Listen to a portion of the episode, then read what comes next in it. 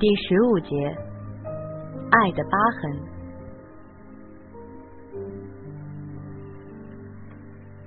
除了上课，那些日子我整天觉得跟罗涛、邢振宇一起混。不是我轻信人，是在医院里聊大天的时候，让我发现了一件特别特别巧合的事情。哎，你老家哪儿的呀？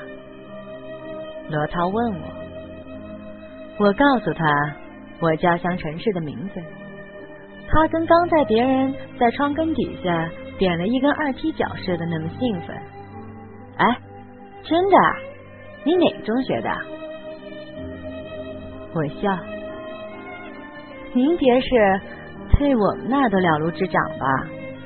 我怎么瞅您都是一京城大少，跟我们那东北小地方。能扯上什么关系？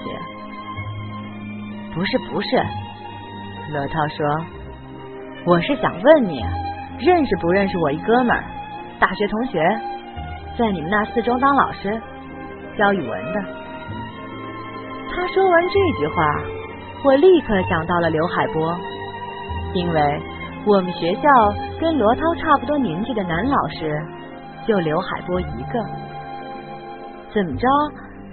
你是东北师范中文系的，罗涛一听有门，差点乐歪了。这么说，你认识海波？教过你？何止啊！他是我高一时候的班主任。哦，感情你也是师范毕业的，怎么没当老师了？罗涛挥挥手，有点不好意思的笑。当年不好好学习不是吗？要不我好好一北京孩子，也不至于往外地跑。我们老爷子在文化圈里认识俩人，我大学一毕业就回来了。我没海波那两下子，当不了老师，误人子弟。哎，海波没跟你提过我们俩？怎么着？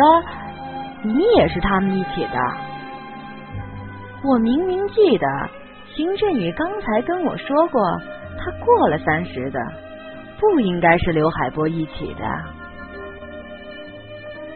邢振宇这会儿笑的都岔气儿了，多新鲜呢！要不然哪能到了现在还被他缠着不放啊？这我才知道。秦振宇当初大学毕业以后留校，给罗涛和刘海波当了四年的导员。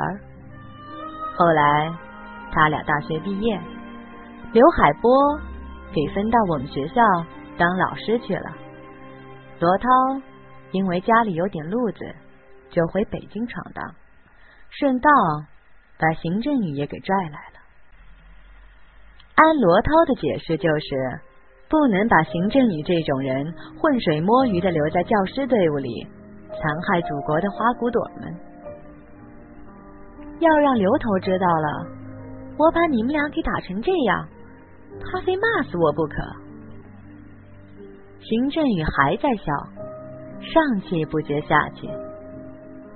得告诉他，可得告诉他，要不然他怎么知道他教出来这么一厉害学生呢？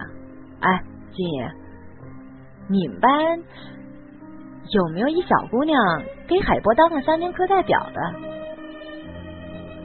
有了刘海波这层关系，我跟他们俩一下子变得亲近了，好像认识很久了一样。我看得出，刘海波跟邢振宇的关系，就好像宋乐天跟刘海波一样，肯定是特铁的那种。而罗涛相对于刘海波，就是大牛相对于宋乐天。妈的，又是宋乐天，不提他了。有啊，怎么着？罗涛神神秘秘的凑过来问：“长得漂亮吗？”还行。什么事儿啊？先这么说吧。你觉着师生恋可能吗？邢振宇递给我一盒纸盒装牛奶，我接过来仰头喝。什么跟什么呀？什么师生恋？哦，海波看上他那小科代表了，说是考北京来了。那年他还特意来北京看了一回。我问他在哪个学校，想去求求。这小子死活不说。这么说，刘海波果然是喜欢我的了。算起来，我跟刘海波认识的时间也不短了，快七年了。我听见罗涛这么说，并没有什么惊讶，因为大牛早先就跟我说起过。可我为刘海波不值。我觉得我真不值得他为我花这么多年的功夫。怎么着，妹子？你要告诉我们，那小科代表现在哪个学校啊？我们俩想看看呢，看看海波念叨了四年的小丫头到底怎么个像样法。我向上牵了牵嘴角，极其不自然的一笑。二位爷，如果我要告诉你们，他的小科代表就是我，你俩会不会气绝身亡？罗涛、邢振宇憋了半天，我估摸着他俩是觉出来话说错了，足足两分多钟，邢振宇才说：“明儿你要没课。”咱上后海找情调去得了。罗涛说，邢振宇在朋友圈里得到一个办法，说想找古典情调什么的，得上什刹海，租条船，那叫一个浪漫。罗涛问我知道不知道银锭桥，我说我听说过。他说那儿有北京最美丽的拐弯。行啊。我没课，我们三再也没提关于刘海波和他的小科代表的八卦新闻。我于是开始了与罗涛、邢振宇胡吹门槛的堕落生涯。其实我成天往外跑，就是想避开宋乐天和王艳。我害怕见着他们。我对上次在永和豆浆那一幕心有余悸。我手上那道伤口现在还在疼，大夫说以后肯定留下一道疤。我心口上也有一道伤口，如果运气好能愈合的话，那疤痕肯定比手上那道深，而且深得多。那天我又是赶在宿舍楼关门前。回学校的，老远就看见一双一对的情侣在楼下告别，只有一个身影，挺孤单的。我曾以为，或者我曾希望是宋乐天，可惜不是，是大牛。金颖，你呀这几天上哪晃荡去了？